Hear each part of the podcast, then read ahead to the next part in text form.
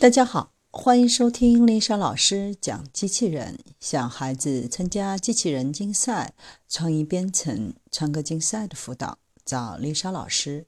欢迎添加微信号幺五三五三五九二零六八，或搜索微信公众号“我最爱机器人”。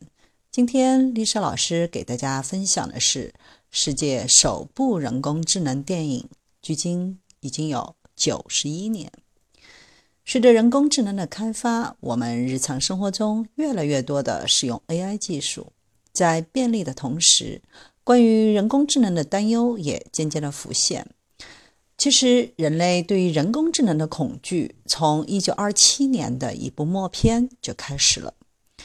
这是由弗里兹朗导演、古斯塔夫·弗里托等演员饰演的一部德国科幻默片《大都会》。一九二七年拍摄的这部《大都会》是全球首部科幻电影，也是第一代关于人工智能的影片。直到二十世纪初，才有人在阿根廷发现了一份拷贝，修复出至今最接近原版的一百五十分钟版本，并被联合国教科文组织选为世界文献遗产。它已经超越了本身的艺术性和商业性，成为人类文化的一部分。导演弗里兹朗通过黑白镜头及优雅的配乐，给我们讲述了一个发生在未来大都会的颇具宗教气息的故事。他把大都会设置成一百年后，二零二零年的一座未来都市。社会分成两个阶层。地下的劳工层和地上的大都会，靠双手建立起了机器，并且日夜维护的是工人团体。他们群居在地下层，资本家生活在富丽堂皇的地上大都会，过着养尊处优的生活。大都会的主人是大资本家 John 弗莱德森，他有一个独生儿子弗雷德。他为儿子创建出天堂花园般的世界，从不让他见到地下的人世艰辛。弗朗德一直生活在完美的世界中，直到有一天对工人的女儿玛利亚一见钟情，为了追求她而进入了地下，清理了机器的事故。在看到地下工人的悲惨景象后，惊呆了的弗雷德决定追随玛利亚。玛利亚成了工人运动的领袖，而弗雷德自愿当起了工人和资本家之间的协调者。弗莱德的父亲得知工人不再愿意受他的控制之后，求助科学家洛特旺。他们曾经是死对头，但在共同利益下，洛特旺创造出一个一模一样的机器人。机器人以玛利亚的身份在工人之间。发表演说，试图鼓动工人暴动。弗莱德森的本意是让工人先行动，他才能师出有名的进行镇压。但罗特旺存在了私心，授意玛利亚机器人带领工人彻底摧毁大都会。导演在片中运用了许多超越时代的德国表现主义手法。上世纪二十年代的德国正处于一战后的恢复期。德国导演们抓住人们内心的惶恐和不安，利用了变形、夸张等手法，形成了有特色的德国表现主义电影。《大都会》就是代表作之一。其风格特征为倾斜的摄影机拍摄角度、扭曲变形的身体外形、哥特式的奇形怪状和极不协调的场景。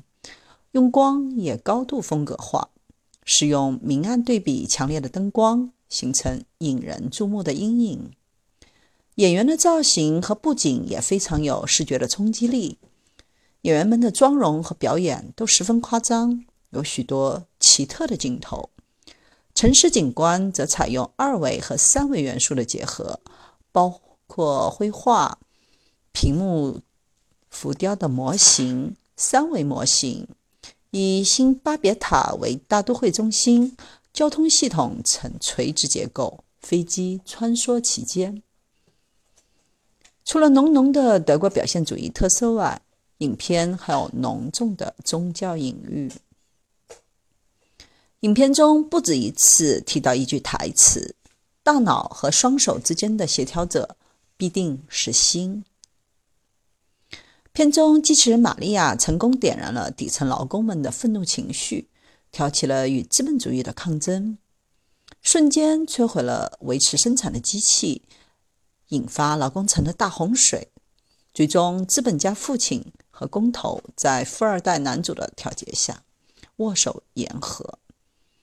影片的群演人数多达三万七千人，花费超过了五百万德国马克，是史上耗资最大的默片。经费的燃烧换来的是永恒的经典。大都会在艺术手法、思想深度以及技术水平上都达到了一个空前的高度。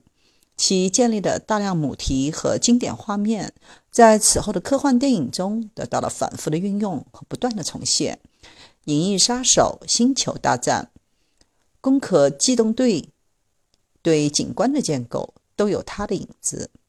对未来都市世界的幻想，让导演弗里兹·朗走向了德国电影史上最重要的位置之一。